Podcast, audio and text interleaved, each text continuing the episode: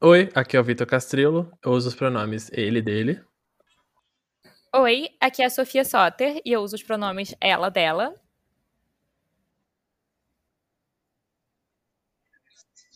Oi, aqui é a Gi Alves. Eu também uso os pronomes ela, dela.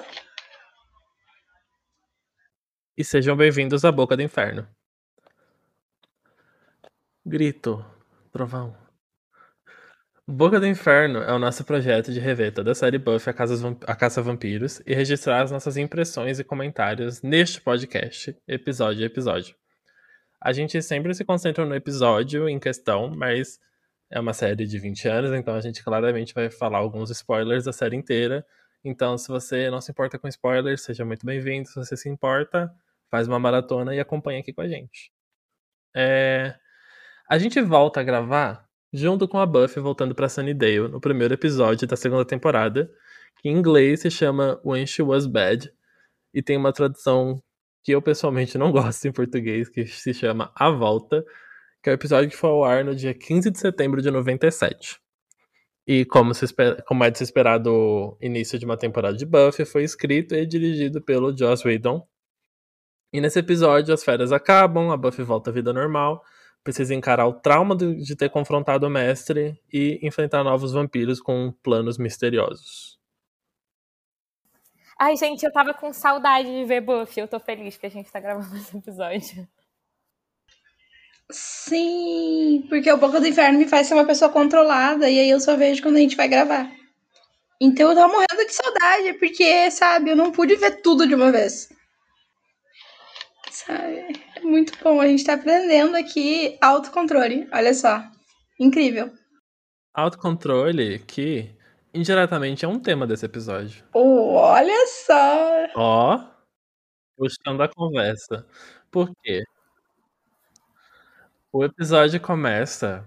O Zender e a Willow estão caminhando pela única rua de Sunnydale, que é a rua do cemitério, pelo jeito. Mais uma vez, essa cidade é bizarra. E eles estão conversando sobre filmes, uma conversa super engraçadinha. Eu adorei esse momento e esse diálogo em que eles ficam, tipo, imitando e falando frases famosas de filmes. E aí eles adivinham até que a, Willow, sem criatividade nenhuma, fala algo de Star Wars muito óbvio. É muito bonitinho. Eu achei fofo também, porque eu gosto muito de cenas, tipo, que dá para acreditar na amizade deles, assim, sabe? Que você fica tipo, ah, isso é tipo uma interação de duas pessoas que são muito amigas há muitos anos e estão de boa falando qualquer coisa. Pena que essa sensação morre muito rápido nessa cena. Porque eles estão conversando sobre a ausência da Buffy, né? Que ela foi passar o, o verão em Los Angeles com o pai. E que o verão foi até que tranquilo para eles, né? Eles enterraram o mestre com o Giles e mais nada aconteceu, né? E aí eles estão sentados na muretinha do cemitério conversando. Aí o Zender suja a cara da Willow com sorvete. E aí eles quase se beijam. E eu tenho ódio desse momento. Eu odeio o Zender. Pra quê? E aí, bu! Eu vou falar a pior coisa, que é que eu não gosto do Zender. Ele não merece a Willow. Mas eu gosto da química deles. Eu frequentemente acho fofo quando eles têm, tipo, climinha.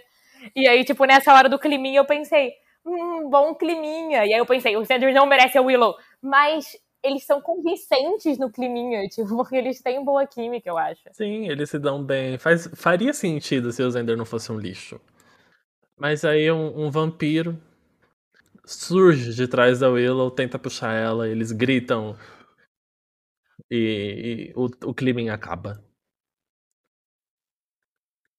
Aí o Zender, que era o Zender tentando ser o mocinho, ele fez que ia dar um soco no vampiro, só que aí a Buffy surge. E aí ele fica lá com um punho no ar, assim, fazendo nada. Que é a brand do Zender, né? Ele nunca faz nada.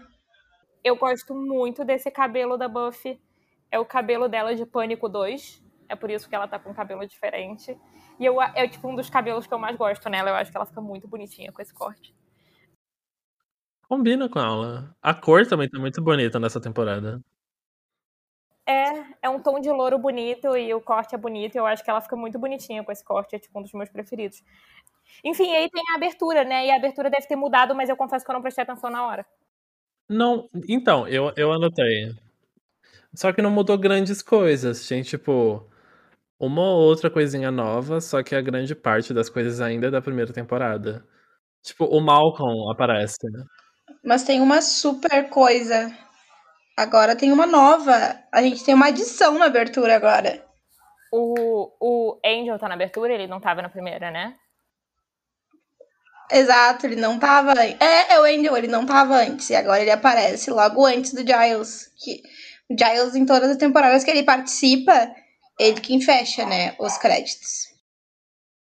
Mas ai, tão bonitinho ver o Angel já na, na abertura. Porque eu tinha na minha memória que ele começava a participar da abertura na depois do episódio 7 da primeira temporada. E aí, quando não aconteceu, eu fiquei muito confusa, muito confusa. Então, foi uma surpresa ver ele já nesse primeiro episódio da segunda temporada, porque eu não fazia mais ideia de quando ele se tornava regular. E eu fiquei, olha só, adorei. Fiquei empolgada por saber que nós teremos 22 episódios de Angel. Aí eu gosto muito do Angel, gente. Eu gosto muito do Angel ainda. Eu também. Eu vou seguir gostando, gostando muito dele, honestamente, com, com ressalvas, mas, tipo, no geral, eu gosto muito dele. Ah, e daí se ele é assassino? Quem liga? Ah, todos os vampiros. Ah, quem nunca? Ai. Sim, e com esses comentários sobre a, sobre a abertura, a gente pode também garantir para os nossos ouvintes que a fábrica têxtil Boca do Inferno, especializada em panos de chão, está aberta. Vem aí, essa temporada promete. Ai, gente, vem tanto aí. Ai, ai. Vamos então avançar para encontrar vários lixos nesse episódio. A gente segue ainda com eles conversando, né? Tipo, volta para a mesma cena. Sim, eles estão conversando, tentando tirar alguma coisa da Buffy, né? Porque ela tá meio evasiva das perguntas, né? E ninguém consegue realmente entender o que, que tá acontecendo. Tipo, ah, como foi o seu, o seu verão? O que aconteceu? Ela, ah, nada. O que, que você fez? Nada. Fui, comprei roupa. E o Zender e o Willow ficam claramente frustrados. E eu tava gritando assim, sinais de trauma. Buffy vai pra terapia. E aí ela já começa, tipo, a. Tipo, porque eles falam do mestre, né? Tipo, que eles enterraram o mestre e tal. E aí, tipo, você já vê ela, tipo, dar um sorrisinho nervoso, assim. Tipo. É, porque eles não só falam, né? Eles apontam. Ah, tá vendo aquela árvore ali atrás? É onde a gente enterrou ele. Nossa, que lugar para enterrar o, o, vampirão da mãozinha aí, Toé, de novo, né, gente? Pelo amor de Deus. Mas eu acho que, tipo, fica implícito que tem algum motivo ritual, né? Porque eles dizem, tipo, ah, a gente teve que enterrar e fazer um rolê, e, tipo. É, eles falam que, que eles usaram roupões, hobbies, e jogaram água benta, cruzes, essas coisas na, na, na terra.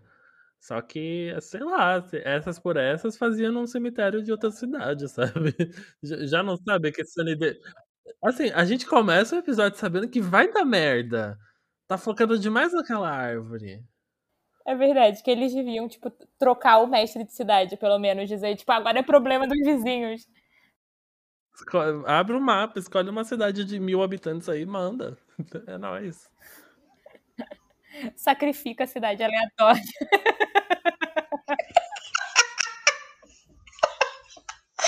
E, é, e foi assim que a caçadora precisou salvar o mundo dos próprios amigos. Bom, uma atividade que ela vai ter que fazer várias vezes seria bom treino, então tudo bem. Ai, tadinha, gente, ela tá se fode. Esse é muito tão só o começo do trauma. Tipo, vai ter tão mais trauma, tanto trauma ainda mais pra frente. Fica tão pior, fica tão pior. Não, início do trauma, a, a próxima cena é com os pais da Buffy, né? E a coisa que eu anotei é que, tipo, a conversa dos pais da Buffy é muito nítido quanto eles estão, tipo, nossa filha tem depressão e eu não sei ajudar, só que ninguém pensa, tipo, talvez ela devesse ir pra terapia. É, eu fiquei. Eu odeio o pai da Buffy. Eu odeio o pai da Buffy também. Ele não aparece mais, tipo, de verdade. Ele agora só aparece na série, é, tipo, citado ou, tipo, em flashback, sonho, coisas assim. Nossa, sério? Foram dois episódios, então. Pai do ano. E aí eles estão conversando, né, sobre essa distância que eles estão sentindo da Buffy. E o pai dela até fala que deixou ela gastar muito e fazer muitas compras para compensar a distância que ele tava sentindo dela. Mesmo ela sendo logo na frente dele. Então, ah, sinais de depressão e trauma. E, e é muito frustrante para mim, pra mim, porque a mãe, a mãe, a Joyce ainda fala, tipo, ah, ela, eu tenho sentido ela meio esquisita assim, eu espero que pelo menos ela passe pelo ano escolar, o ano letivo. E o pai dela tá lá cagando, sabe? Ele só fala, ah, eu comprei uma roupa. Pois é, ele é muito negligente, tipo. Ele obviamente demonstra que ele tá com alguma preocupação, sabe? Que ele tá tipo, ah, eu achei ruim, esquisito, ela tá triste, distante. Mas, tipo, não tem nenhum tipo de comprometimento com ajudar ou com entender qual é o que, que é isso pro futuro dela ou pra vida dela. É só, tipo, ah, eu deixei ela comprar sapatos e aí foi meio chato a férias com ela porque ela tava distante. Bom, agora você se vira aí, né? Já que agora você que cria ela sozinha. Falou, valeu. Uau, eu tô aqui absorvendo o fato de que ele é um imbecil. Porque, tipo, a Joyce tem, tipo, enfim, a gente tem críticas a ela às vezes, mas ela é uma mãe perfeitamente compreensível, sabe? Tipo, ela não é uma mãe escrota nem nada, ela é tipo uma mãe numa situação difícil, solteira, tentando criar uma filha que é além de deprimida, é uma caçadora de vampiro, então é meio foda. É... Mas o Hank, que é o pai, ele só, tipo, largou a mão mesmo, assim. Enfim, eu queria fazer um comentáriozinho que esse. Quando a Joyce diz que espera que a Buffy passe do, de ano, eu acho que é o mesmo comentário que ela faz lá no primeiro episódio da primeira temporada. E eu fiquei, olha só, ela é focada nesse negócio, né? De que a Buffy tem que passar de ano. Que é importante, eu entendo, mas eu achei legal essa questão de estamos iniciando uma nova temporada, estamos iniciando no ano letivo novamente. E aí a cena acaba só com eles expressando se sentirem esquisitos e culpados e não fazerem nada sobre isso. E a gente corta, e é dia, e a gente está na escola, ouvindo a voz do Giles falando. Que saudades de Giles. Mas ele tá conversando com. Ah, ele tá, ele tá muito bonito. Ele tá muito bonito. E aí ele tava falando com o, com o diretor, que é aquele cara muito esquisito que entrou depois do incidente das hienas. Ele é muito esquisito. E ele entra num monólogo muito longo sobre como ele odeia adolescentes e a missão de vida dele é impedir que adolescentes sejam adolescentes e tenham hormônios e existam. E enquanto ele tá lá falando várias coisas assim, tipo, é, esses jovens só querem copular, esse tipo de coisa, o Giles vê uma figura passando lá no fundo. Quem é essa figura? Ai, a linda Jenny. Eu gosto tanto deles flertando. Ela tá tão bonita nesse começo, nossa. Tá muito, tá muito. Eles dois, tipo, nesse sol e, tipo, sorridendo e flertando. Eu tava, tipo, meu casal, que lindo casal.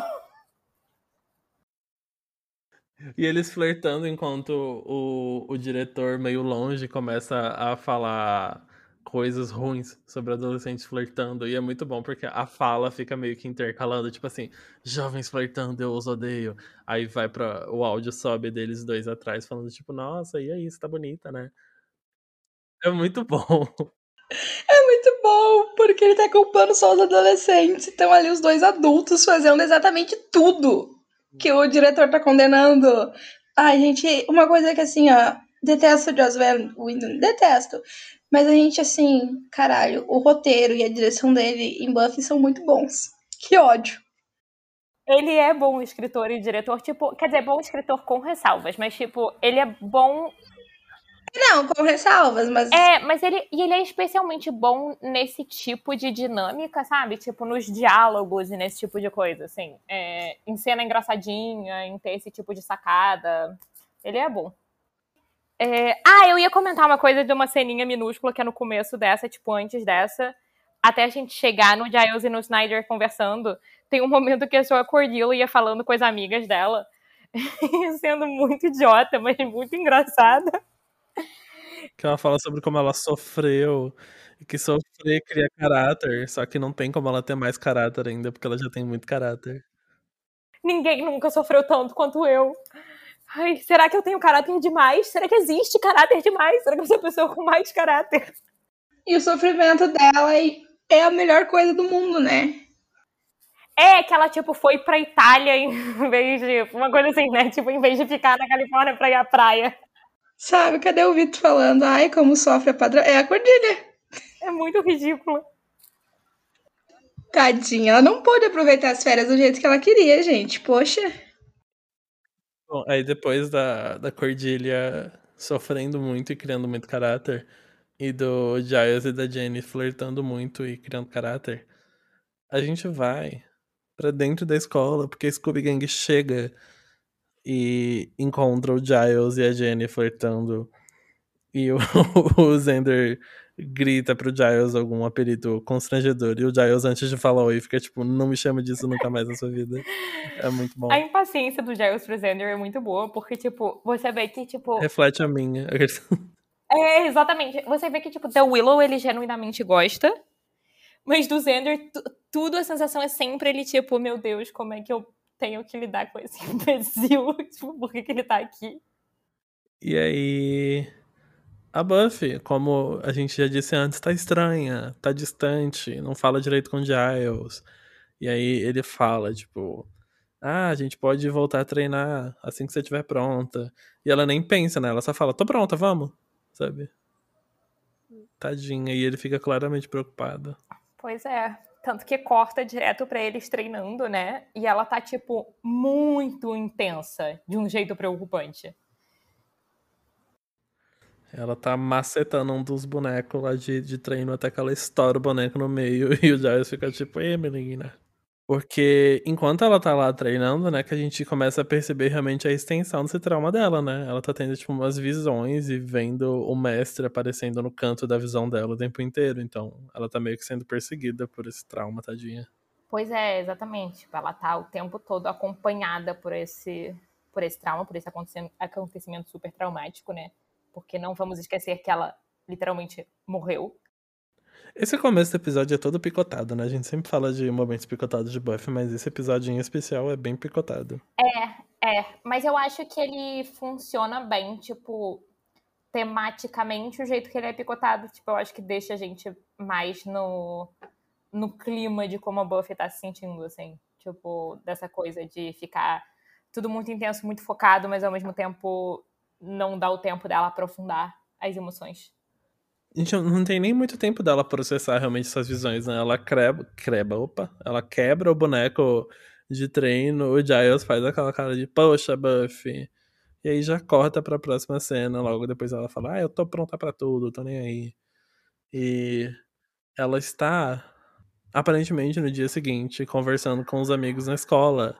Aí o Giles chega, eles continuam conversando e Aparentemente ele tenta matar ela. E o rosto do Giles vira o rosto do mestre. Nessa hora deu um grito, porque eu não, não tinha me tocado ainda do que tava rolando. A gente percebe que ela estava tendo um pesadelo, porque era a noite daquele dia que ela estava dormindo. Sim, gente, quando o Giles começa a esganar ela, eu fiquei tão nervosa sem entender nada.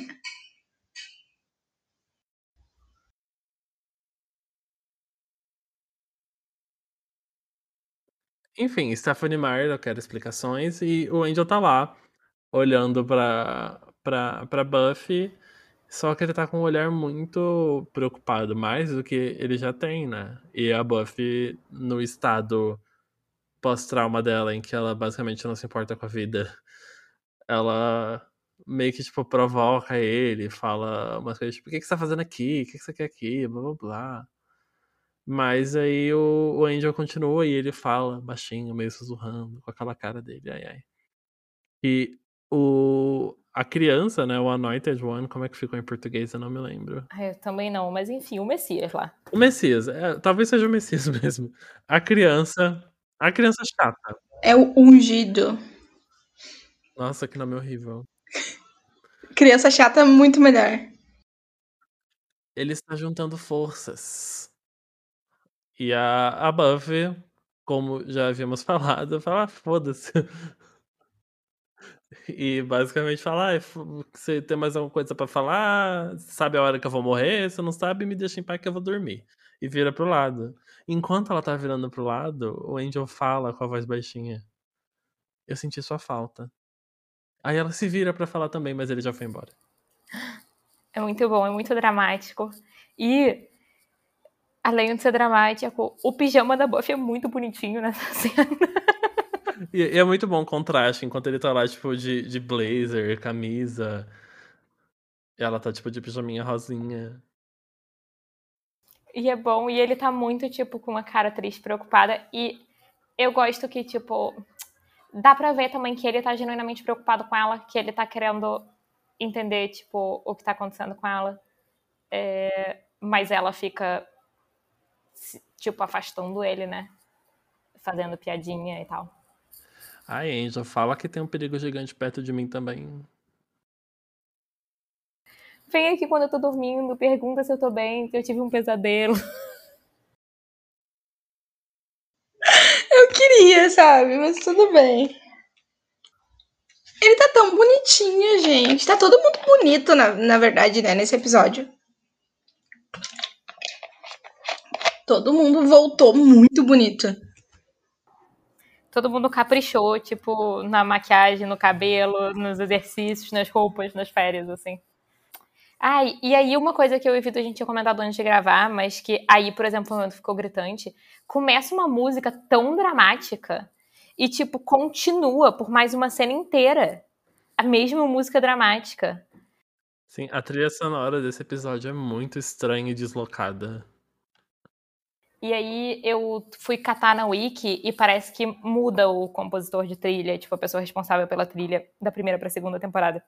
Então, deve ser por isso, mas é estranho, tipo, é, é, sei lá, não parece uma cena habitual de Buffy, assim, tipo, começar essa música super dramática e aí seguir ainda mais uma cena toda com a música super dramática, só tipo, uau, tristeza, música dramática, numa, tipo, porque isso até acontece em Buffy, mas em geral com cenas muito mais intensas.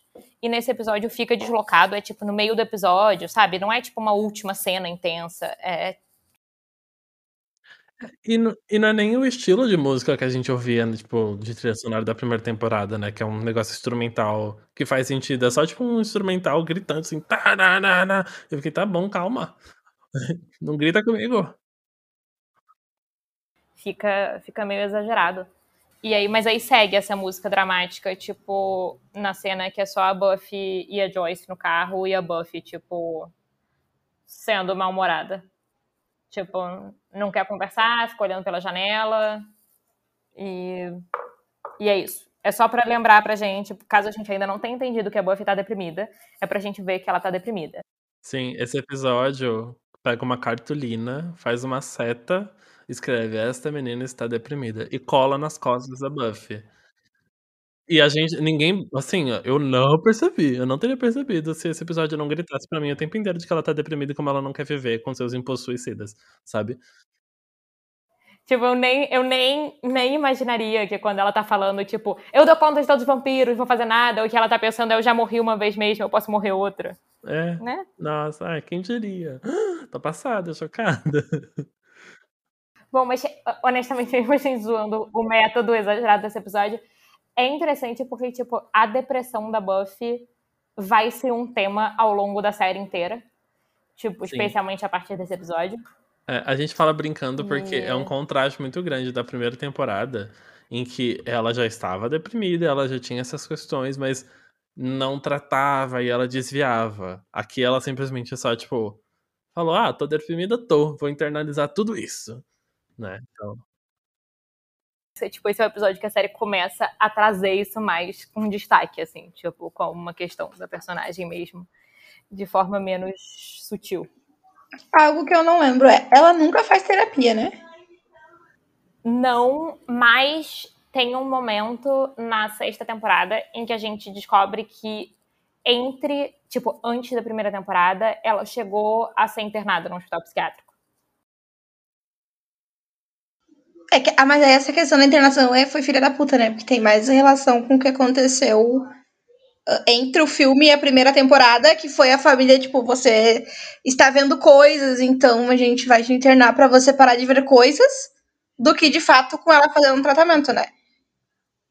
Então, tipo, ela não fez em momento nenhum sete temporadas. Não, ela em nenhum momento pôde, tipo, fazer terapia de fato sobre a depressão, tipo, pós-traumática dela. Tipo, é, só foi internada porque ela tava com esses vampiros e porque é, tem o trauma todo, tipo, da backstory, que não é exatamente o que acontece no filme, mas é o que dizem na série, que é, tipo, que botou fogo na escola inteira. E, não na escola inteira, acho, mas, tipo, no ginásio.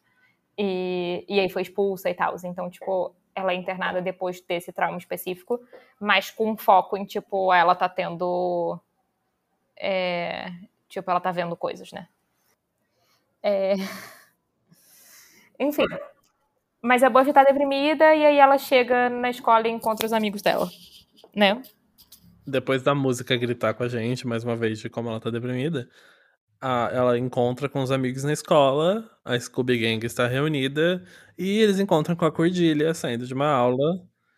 E ela, a Cordilha, como sempre, sem noção, sai gritando assim, tipo, na escola, nossa, matou quantos vampiros nessas férias? E aí todo mundo fica tipo, cala sua boca, não fala isso alto.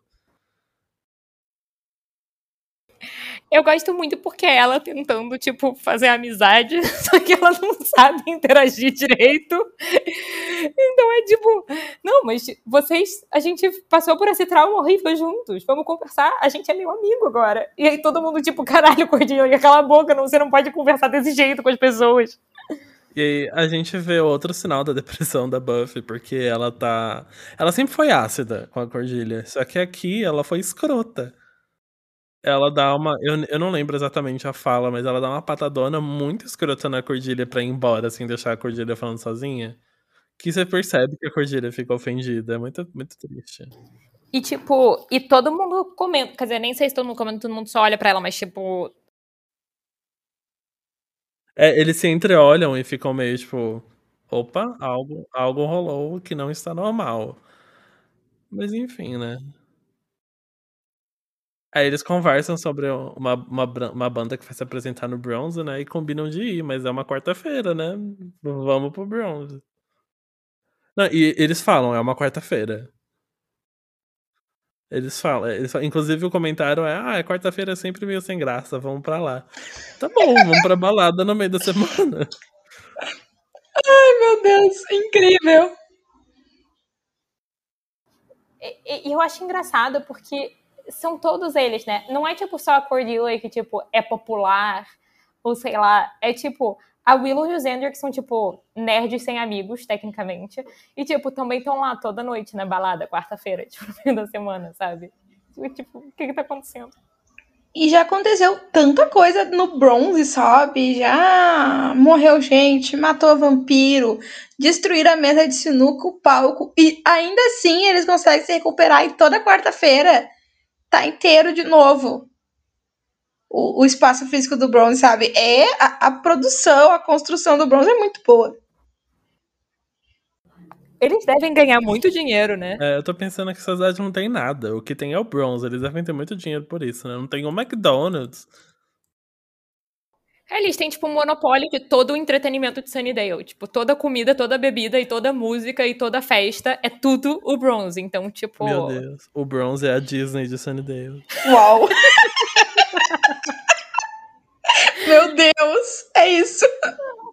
Incrível. Ai, ai. Bom, é assim que eu vou chamar o Bronze agora. Então, a próxima cena, lá estão eles. Na Disney de Sunnydale. Sim. Mas enquanto eles estão indo pra lá, algo acontece, não é? É, sim, que tipo, é, rola o, os vampiros no cemitério, né? Sim. Uhum. O, o vampiro pastor e a criança chata estão lá no cemitério, naquele lugar extremamente óbvio, como eu falei, porque que eles não levaram o mestre para uma outra cidade. Enfim, eles estão lá na cova do mestre cavando. E aí, alguns dos vampiros estão usando paz e tem outros dois que não estão usando paz. Eles estão lá cavando e como o terreno foi abençoado, né, a... eles se queimam, mas a criança fica tipo, continua cavando, tô nem aí. Porque eles querem desenterrar o, a, a ossada do mestre pra fazer algo com isso. Só que aqui eu tenho uma questão. Quando a Buffy mata vampiros, eles se dissolvem. Por que, que o mestre se dissolveu, mas o osso ficou? Eu não sei, provavelmente porque ele é mágico de algum jeito, mas eu acho que nunca é explicado. Eu acho que é a força do protagonismo mesmo. É porque o enredo pediu. Mas eu acho que é, na real, a questão de, teoricamente, ele é o vampiro mais forte. Então, ele deve ser mental e fisicamente mais forte, talvez seja isso. Então, dissolve, mas não 100%. Eu imagino que seja isso, porque, cara, ele morreu em nenhum momento outro até agora, porque seremos no futuro, mas nenhum outro vampiro chega, vou tomar o poder aqui para mim. Não, eles querem dar um jeito de achar a ossada do mestre para trazer o mestre de volta. Então ele deve ser especialzinho. E, e aí, putz, o um negócio que eu não vou lembrar o suficiente é, é, um, é uma falha no meu conhecimento de Buffy. Eu vou ter que reler os quadrinhos pela centésima vez. Mas nos quadrinhos tem algum momento que eles explicam melhor, tipo, a linhagem e, tipo. Sei lá, tipo, o mestre é, tipo, dos vampiros mais antigos que tem, e tem, tipo, a linhagem específica, tipo, meio. Se eu. Eu posso estar enganada, mas eu acho que é tipo.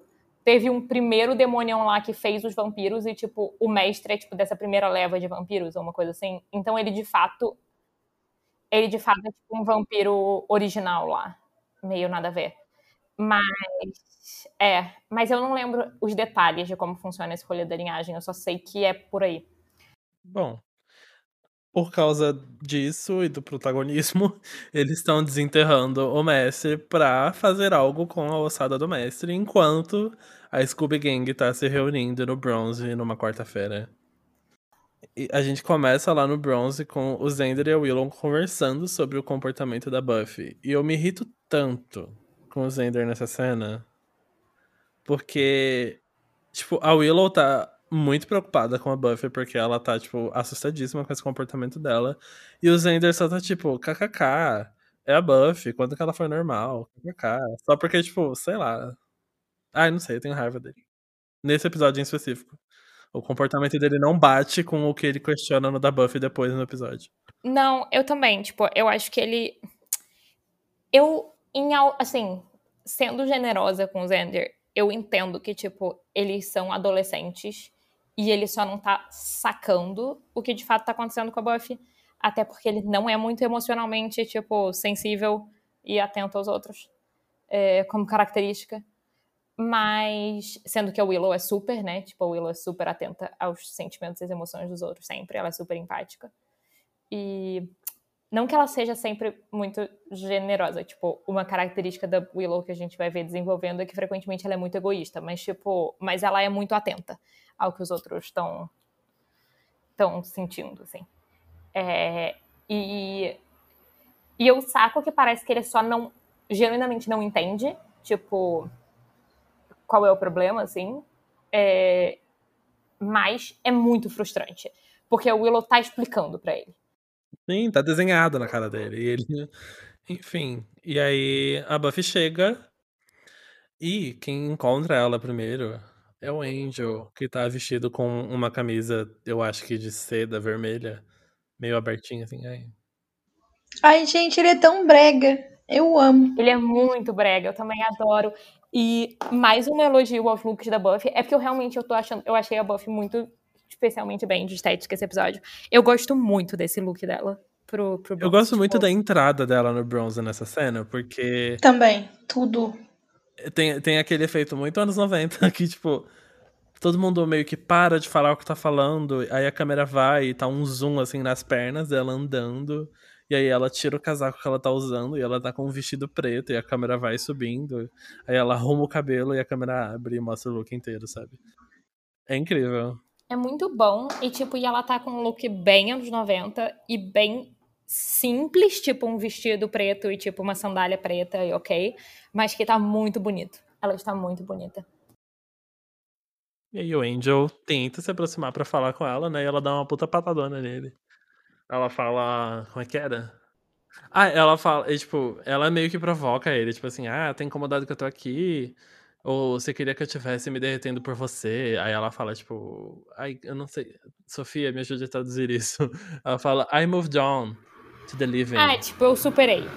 É, só que aí, tipo, o negócio é que ela diz, tipo, basicamente é tipo, ah, eu superei, agora eu, eu ando com gente viva. Tipo, você tá morto, foda-se. É meio isso que ela quer dizer, né? E ele fica sentido. Não, acho que não deu pra ouvir, mas eu dei um morro na mesa, assim. Ele fica sentido. que ódio! Ele tem sentimento. Ele não só fica sentido, como ele ainda fica sentido de um jeito hiper dramático, porque ele fala com ela, tipo, por que, que você tá falando isso? Por que, que você tem medo? Você tem medo de mim? Você tem medo da gente? E ela, tipo, amigo. Um, um suspirinho na voz, assim, sabe? Aquela voz meio soprada, atormentada. Ai. Uh, soco na mesa.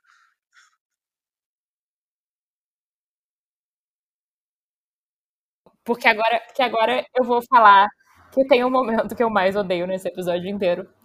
Que é quando ela vai dançar com o Xander. Eu tenho, eu odeio esse, eu odeio esse momento tanto. Me dá tanta raiva, porque eu tenho raiva do episódio por eu ter que ver isso. É, e eu tenho raiva da Buffy, porque eu fico tipo, Buffy, você tá sendo uma filha da puta. Tipo. Ah, mas tipo, basicamente, então, para quem, pra quem por acaso, sei lá, não lembra, não viu o episódio, tá só ouvindo a gente narrar, a Buffy manda essa pro Angel, né? E aí ela fica tipo, vou provar pro Angel que eu superei. E aí ela, tipo, vai pro Xander e puxa o Xander pra dançar. E aí ela começa a, tipo, dançar com ele todo, tipo, sensual. E nitidamente o Xander, obviamente que em parte ele tá gostando, porque ele é afim da Buffy, mas ele claramente tá muito desconfortável. Isso eu achei bem feito, tipo, porque ele não, tipo, uau, ele devia estar tá se aproveitando, não é isso. Mas é que seria característico do Xander ele ficar tipo, yes, vou agarrar a Buffy. Mas em vez disso, ele claramente tá muito desconfortável com o que tá acontecendo, porque, tipo, é, é, é nítido que não é a dinâmica deles normalmente. E ele tá muito tipo, uh, o que tá acontecendo, eu não sei se eu gosto disso. Mas não faz nada pra parar eu achei uma boa sacada de personagem escreverem ele, tipo, dirigirem ele assim, entendeu? Ele, tipo, ficar ao mesmo tempo muito desconfortável e também não o suficiente pra é, ser a pessoa que interrompe. Tipo, que eu acho que. É, eu fico pensando naqueles episódios da primeira temporada que a gente comentou dele, por exemplo, com os outros, tipo, conversando com outros caras. Que, tipo, ele ouve falando coisa babaca e ele fica, tipo, isso é meio babaca, mas também é, meio participa da conversa, mas meio não. E que eu achei que essa cena tem meio a mesma energia vindo dele, tipo, demonstra o mesmo traço de personalidade. Que é ele, tipo, sacar que alguma coisa tá meio errada e ao mesmo tempo nunca ser a pessoa com a firmeza de, tipo, parar o que tá rolando de meio errado. Sim, é a cara dele. É, eu odeio o Zender. Eu também. Mas é isso, eu só achei bem feito. Tipo, porque eu acho que teria sido fácil escrever essa cena ser, tipo, o Zender só, tipo, muito alegre e aproveitando muito. E eu achei mais esperto como sacada a vibe que é, assim. E aí fica todo mundo muito incomodado, né? Porque fica todo mundo olhando de canto de olho, assim, o Zender lá travado, sem entender o que tá rolando. E o Angel no canto, com a cara de atormentado, burro na mesa. A Willow tá muito chateada também, ó. Tá tipo, oi? E aí, pra piorar a situação, tipo, pra mostrar o quanto a Buffy tá fazendo isso meio como. Sabe, ela tá fazendo isso para ser destrutiva, tipo, ela tá fazendo isso para irritar o Angel, sabendo que vai magoar o Willow. E dá pra ver no fim que ela tá fazendo isso pra magoar o Xander também. Porque ela, tipo, chega muito perto dele, faz meio como se fosse beijar ele e tal. E ela é horrível. E ela fala, tipo, ah, você sabia que eu nunca agradeci por você ter salvado minha vida? E aí ela diz, tipo, bem que você queria que eu agradecesse, né? E aí, tipo, vai embora. E, tipo, é tudo muito calculado para ela afastar todo mundo, que é uma coisa comum que acontece na depressão muitas vezes. É... Porque ela tá, né, querendo evitar todo mundo que tá preocupado com ela e, portanto, ela decide, ah, numa cajadada só eu vou fazer, tipo, meus três amigos ficarem putos comigo. E ela consegue, porque ela vai embora do bronze e deixa todo mundo com cara de cu, tipo, caralho, o que é que tá acontecendo? Nossa, ela foi filha da puta demais. Ela foi muito filha da puta. É, é, é, e, tipo, e é horrível porque é crível também. Você fica, tipo, ela tá muito mal e fazendo coisas filhas da puta de propósito pra se afastar das pessoas, mas é horrível. Horrível. E a gente tem que ver eles dançando uma música inteira, ela se esfregando nele. Eu fico. Ah! É a música inteira. Exato! E tem um detalhezinho que é tipo um pouquinho antes do dela chegar pro Xander, que é que a Willow repete o que ele tinha feito com ela no início do, do episódio, que ele suja o nariz dela de sorvete, eles quase se beijam. E aí, no Bronze é ela que suja o próprio nariz, né? E ela fica pra ver se ele vai prestar atenção nela. E ele só fica tipo, ah, teu nariz tá sujo. E aí ela já murcha ali, né? E eu já fiquei puta, porque ele é um idiota, sempre. Pois é, e isso mostra, tipo, quanto ele é desatento pro que as pessoas estão sentindo, né? Porque, tipo, você vê que não é que ele reparou e decidiu dar um fora nela, é que ele nem pensou o que é mais escroto. Exato, porque a Buffy tá sendo babaca porque ela quer que as pessoas fiquem putas com ela. O que é uma coisa babaca, mas proposital. O Zender, ele só, tipo, não liga para as pessoas nunca. Agora, uma pessoa babaca muito boa que veremos na próxima cena e que eu amo muito essa cena, que é que a Buffy sai do Bronze e, tipo, tá todo mundo puto com ela. E aí a Cordelia vai, encontra ela e diz, tipo, olha, Buffy, é o seguinte, você tá sendo uma filha da puta. E eu entendo de ser uma filha da puta, porque, como você sabe, eu também sou uma filha da puta. e eu vou te dar um conselho, que eu sei o que você tá fazendo. Você tá sendo escrota porque você tá mal. Mas foda-se, você não pode ser escrota com as pessoas porque você tá mal. As pessoas não vão gostar de você, você vai perder seus amigos, você tá sendo escrota. Para com isso. E eu genuinamente gosto muito porque mostra que a Cordelia, que em geral parece super desconectada, né? A gente falando disso de quem tem empatia e não tem e sente que os outros sentem ou não. A Cordelia frequentemente não tá nem um pouco atenta ao que os outros sentem, mas ela é capaz de entender, tipo, a gente vê em alguns momentos de vulnerabilidade que ela tem, tipo, uma compreensão é, de emoções mais complexas que às vezes nem a Willow nem o Xander tem, sabe? Tipo, eu fico pensando no episódio lá, meio dela, do final da primeira temporada, que ela fala com a Buffy sobre, tipo, como ela se sente muito sozinha e ela, e, e tipo, esses sentimentos de tristeza e angústia que ela tem. E nesse momento, a gente vê que ela que ela entende, tipo, mesmo que ela não saiba exatamente o que é que a Buffy está sentindo, que ela entende muito bem o impulso de estar tá sofrendo e tá mal e por isso fazer coisas escrotas. E que ela sabe também que, tipo, é argumento, mas não é desculpa. Ela tá mal não não significa que ela pode ser escrota com os amigos, assim. E eu gosto porque também ela tá meio que valorizando os amigos que ela ainda não tem.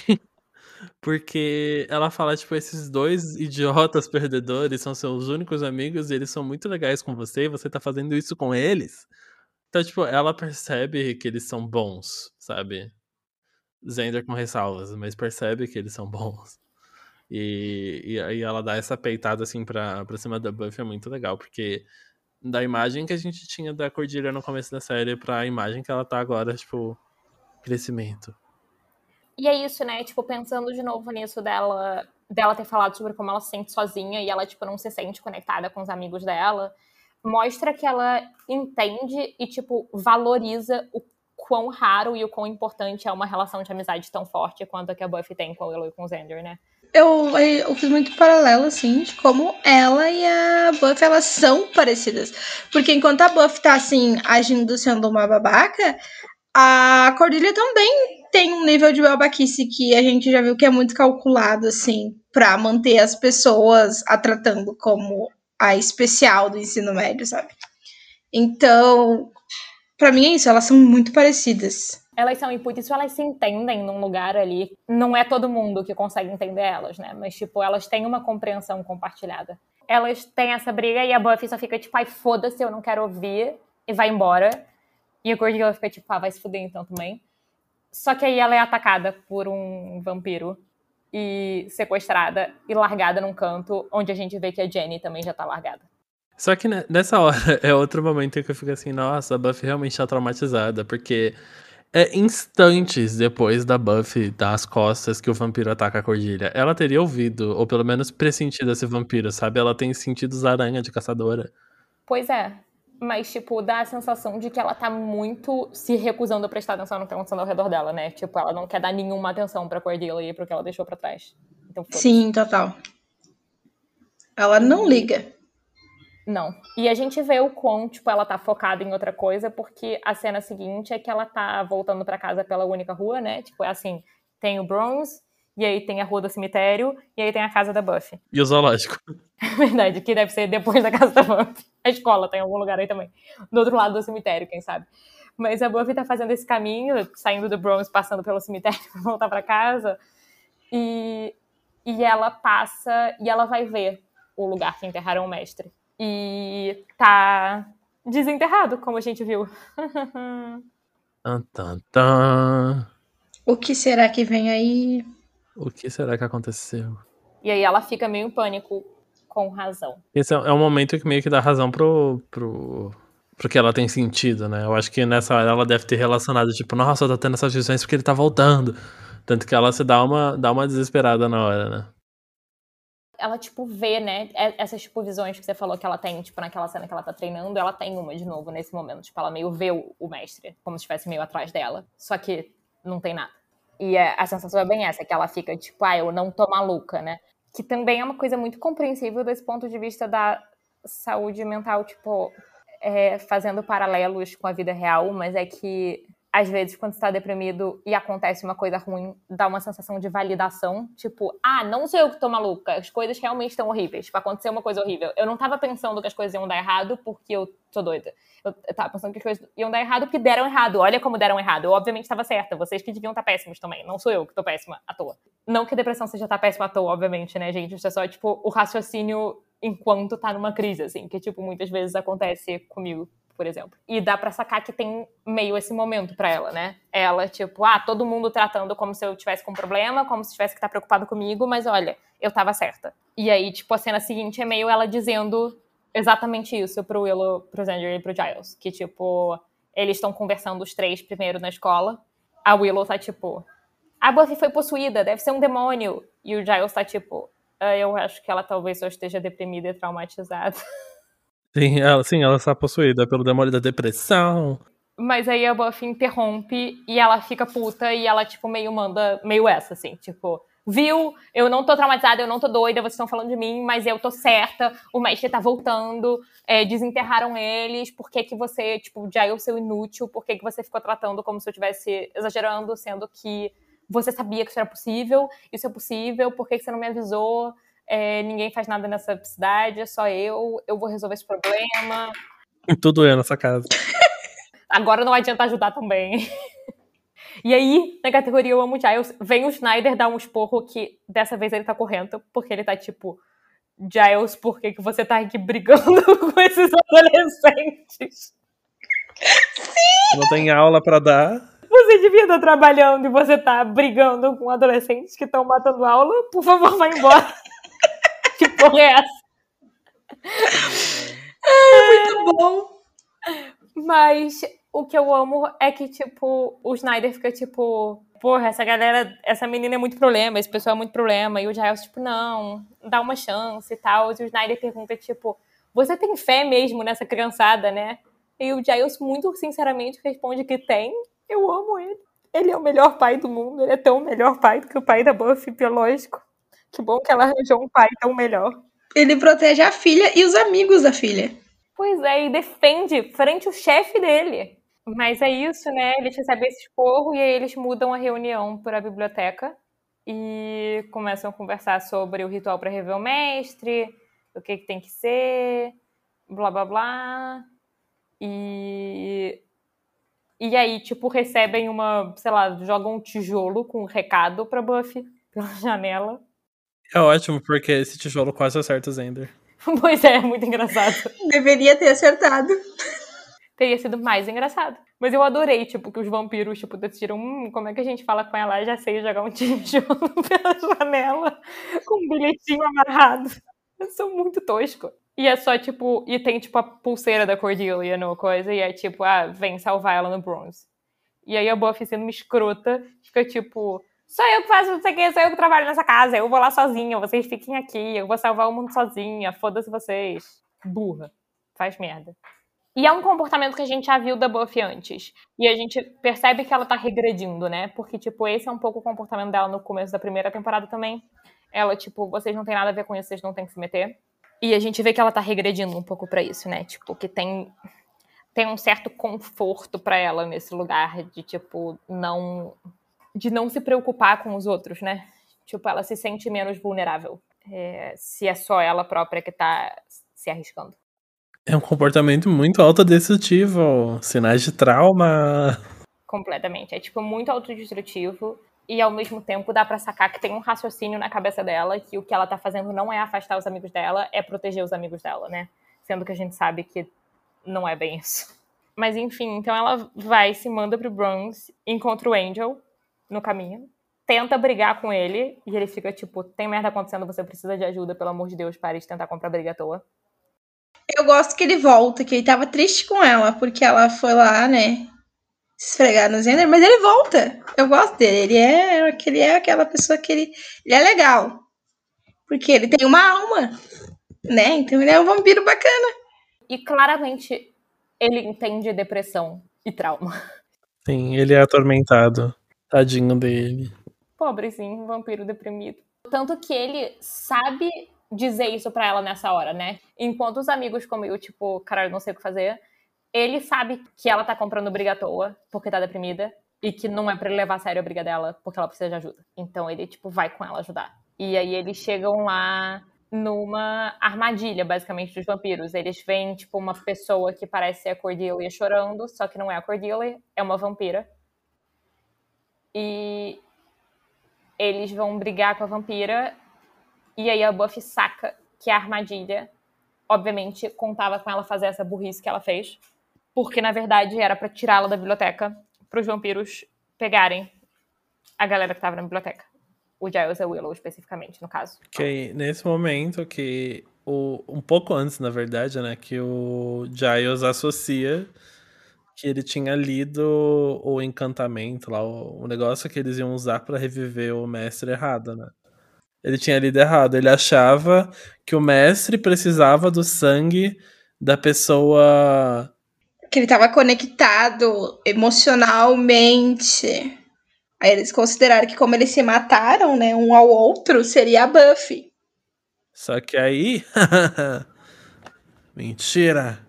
Eles estavam atrás de quem estava por perto do corpo do mestre quando ele morreu. Então era basicamente todo mundo, exceto Angel, Buffy e Xander. Incluindo Cordelia, Jenny, enfim, todo mundo lá. Cordelia, Jenny, o Giles e a Willow, né? Então os vampiros vão lá e catam eles a Buffy meio saca a mesma coisa, saca que a armadilha para eles, larga a vampira com o Angel e vai volta pra biblioteca, mas tá tudo quebrado e só tá o Xander lá. O Xander apanhou, mas tá lá. A hora que ele tá puto com a Buffy, que eu acho que tem razão, é essa hora. Então, ele tem razão. Neste momento, de fato, ele tem razão. Mas ele não tem o direito de falar com ela do jeito que ele falou.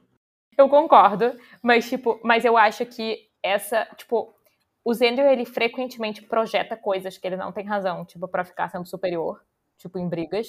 E nesse caso não é isso. Dessa vez, ele tem razão.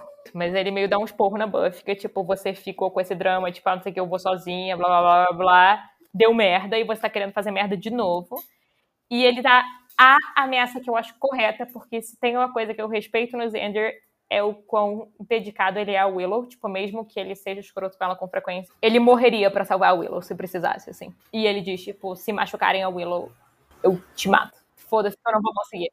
Eu achei que ele tava possuído aí. Porque para mim, é, essa ameaça específica foi muito, eu fiquei, gente, pera, é mesmo Zender? Ou ela tá novamente sonhando, como foi com o Giles lá no início, na verdade era o mestre. Fiquei levemente confusa. Eu respeito a ameaça, eu só achei meio inesperada, sabe? Porque eu fiquei, eita. Sim, porque é mais sério do que o Xander costuma ser, né? Tipo, ele não Sim. costuma ser tão sincero e sério. Mas, mas eu acho que ele é muito sincero e sério em relação a, tipo, ninguém pode machucar a Willow. Só eu. Porque, né? É meio isso. Mas enfim, então eles vão lá, vai ela e o Xander, eles encontram o Angel, e aí eles chegam lá onde a galera tá escondida, que é um novo covil, estreando novo set. Não é mais o covil do mestre lá embaixo, caverna, é uma fábrica. E que aí tá todo mundo, tipo, pendurado de cabeça para baixo, tipo um abatedouro. Essa cena tá na abertura. E aí o Andrew e o Xander perguntam pra Buffy, tipo, tá, o que, que você vai fazer? E ela, tipo, vou matar todo mundo. Só que antes disso, o Zender ainda é escroto e dá uma pressionada nela. Tipo, eles entram lá, vêm os amigos de cabeça para baixo e o, e o Zender sabe que ela tá com esse comportamento. E ele joga assim: você tem que fazer alguma coisa agora. Vamos lá. É verdade, ele dá uma insistida, tipo, vai matar todo mundo. E, tipo, eu fosse a Buffy, eu virava pra ele e falava assim: eu sei. E aí? Quer fazer por mim? Babaca, nossa. Eu sempre implico com, com o Zender, mas nesse momento eu fiquei. Na hora. Sabe quando você tá assistindo você fica frustrado? Você faz, ah? E aí, obviamente, ele conseguiu o que queria, ele estimulou esse comportamento autodestrutivo dela.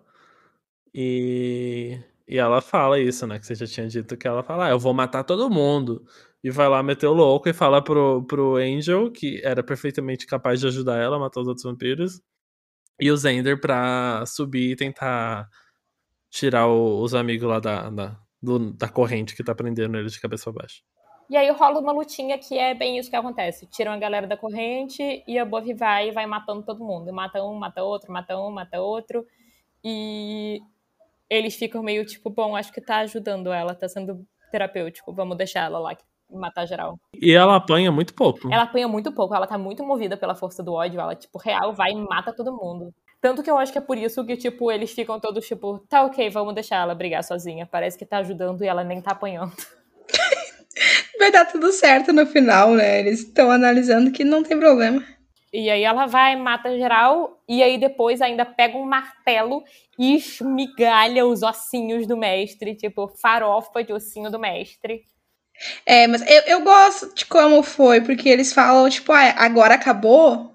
E aí eu não lembro quem deles, eles estão num, num andar acima, né? A Buffy e os ossinhos do mestre estão abaixo, e eles estão olhando de cima, e alguém fala, agora acabou. É o Zender. Não, a Willow fala, is it over? Aí o, o Zender fala, não, ainda não. E aí ela tá com. Aí ela pega o martelo. E aí é bom, e aí ela destroça os ossinhos do, do mestre, e aí depois ela começa a chorar. E o Angel abraça ela. Ai, gente, eu fiquei muito feliz. Eu também, é muito, tipo, e eu, e eu acho muito boa essa cena porque mostra que, tipo, ela é o momento que ela para de evitar, né? Tipo, é o momento que ela para de, tipo, dizer para todo mundo, eu tô bem, eu tô bem, eu tô bem, eu não tô deprimida, eu só tô sendo filha da puta, e eu tô ótima, e eu dou conta de tudo. E é o momento que ela, tipo, consegue matar, literalmente e metaforicamente, o medo dela, né? Que é, tipo, mestre. E, tipo, se permite chorar e fazer isso na frente das pessoas, né? Tipo, que ela se permite desabar e dizer, tipo, realmente eu tô muito mal. E eu posso estar lendo demais a cena, mas eu acho legal que, tipo, o Angel é a pessoa que abraça ela e ela se permite ser abraçada por ele, sabe? Porque teve todo aquele embate de, deles dois nesse episódio, né? Em que ele tenta se aproximar, porque a gente sabe qual é o histórico deles da última temporada. E aí ela abraça ele de primeira, assim. Eu fiquei tipo, ah, poxa vida, meu casal. Ele entende o que, que aquele momento é para ela e qual é a importância e tá ali para abraçar ela na hora que ela chora e mostra que ela tá se permitindo ser vulnerável com ele, né? Que é a coisa da qual ela sempre tem medo. Sim. Ela acabou de matar vários vampiros e ela tá se deixando ser consolada por outro vampiro, sabe? É um grande passo. Angel, eu também sou deprimido, me consola. Imagina, você começa a chorar e aí vem o Angel e te dá um abracinho. Ele parece muito bom te abraçar. Ele parece cheirosinho, que é tipo uma coisa que eu não diria necessariamente de vampiros, sabe? Mas ele parece cheiroso.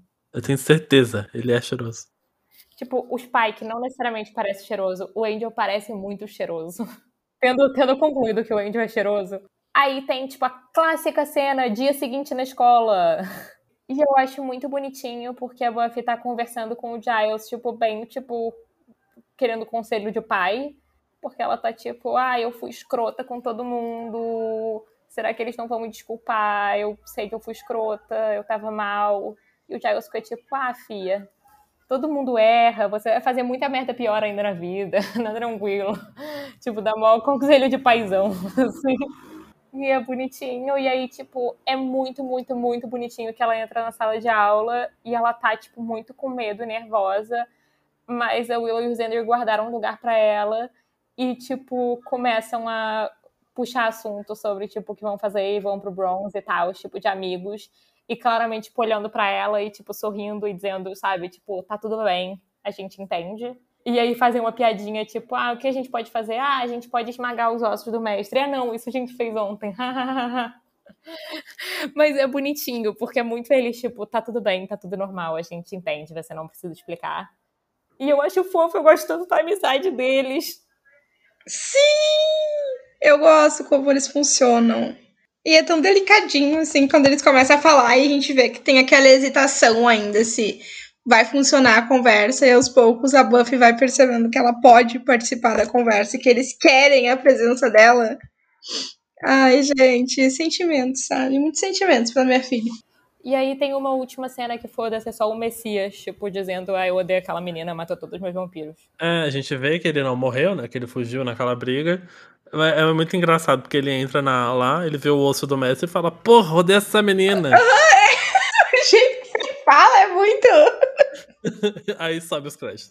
Porque ele é uma criança aleatória. Exato. Ele tem, tipo, três linhas de diálogo, por, de fala por episódio. E ele odeia essa menina. Foi ótimo. Não vai durar muito, gente, então tá tudo bem. É, não, daqui a pouco ele morre, tá tudo bem.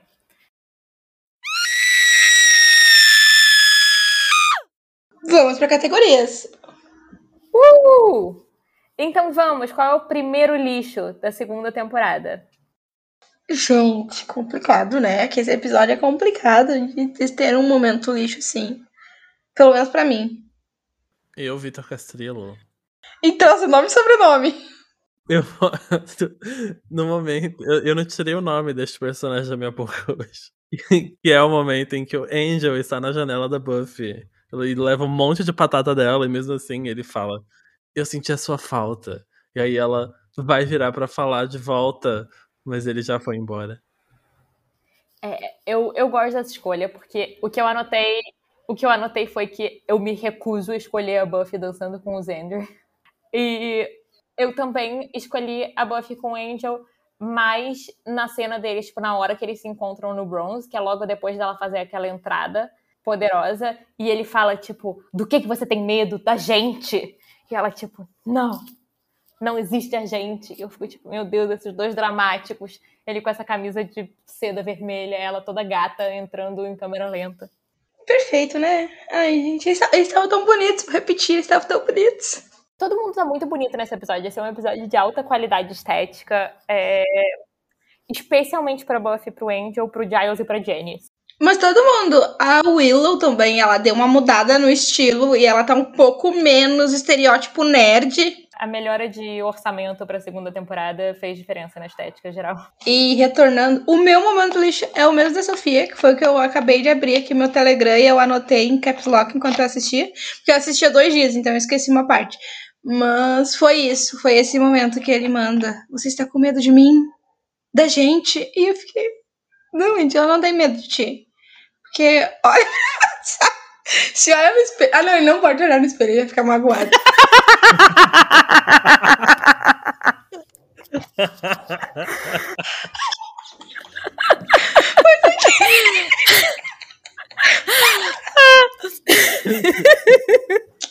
Foi sem querer. Oh, eu amei.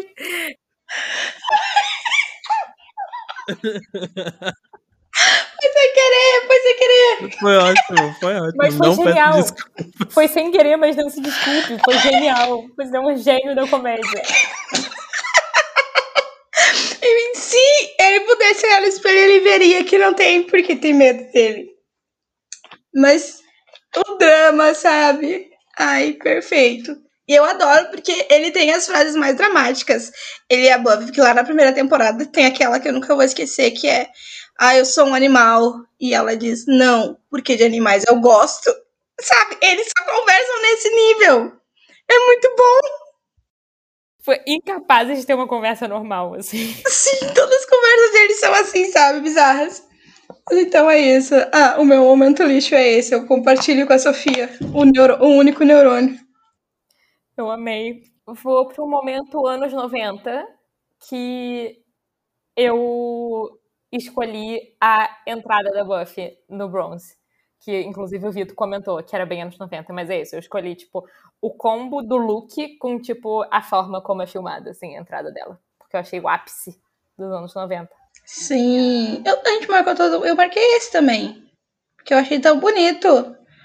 Foi bonito, foi o, o, o anos 90 bonito. Ah, enfim, nem tem muito o que comentar, né? Porque o Vitor descreveu muito bem na hora, na cena, assim. Mas é tipo aquela câmera lenta, todo mundo parando, a música. Luz na passarela, que lá vem ela. E por fim, então, o monstro da semana. Qual é o de vocês? A depressão. Bom, o meu é o trauma. Uau! Meu Deus, eu escrevi falta de terapia. Todos ligados. Todo mundo alinhado. Oi, Pandora. Sim, um bom monstro, Pandora, concordo. Ela gostou, ela tá latindo brava pro trauma e pra depressão aqui. É bom que a gente voltou ao primeiro episódio, a gente já tá alinhado assim, sabe? Todo mundo já ferrado a cabeça, combinando com a Buff, combinando entre si. Pois é, exatamente. Todo mundo bem na mesma. E é isso, né? Esse episódio não é muito sutil em relação a qual é o monstro. É, como o Vitor falou, é uma cartolina escrito: Esta menina está deprimida.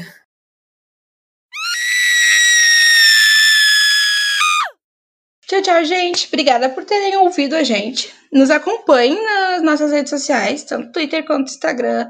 A gente tá em Boca Inferno Cast. E quem quiser me acompanhar nas minhas redes, é só procurar por Quase Escritora. Gi, faz propaganda do seu belo Instagram. Ah, é verdade. Agora eu tenho um Instagram, gente, pra fingir que eu leio. E aí ele chama Quase Leitura. É só porque eu tô gostando muito do seu Instagram, então eu queria fazer propaganda dele. Eu, tchau, gente. Obrigada por ouvirem a gente na volta da segunda temporada. Tem muita coisa boa vindo por aí, eu tô muito animada. Vocês podem me encontrar no meu site sofiasoter.com e no Twitter em Sofia Soter. E é isso aí. E a mim vocês podem encontrar no Twitter e no Instagram como arroba Vito, sem o R, Castrilo com dois L's, Vito Castrilo. Eu falo muito em caps lock, por favor, não se importem com isso e até o próximo episódio.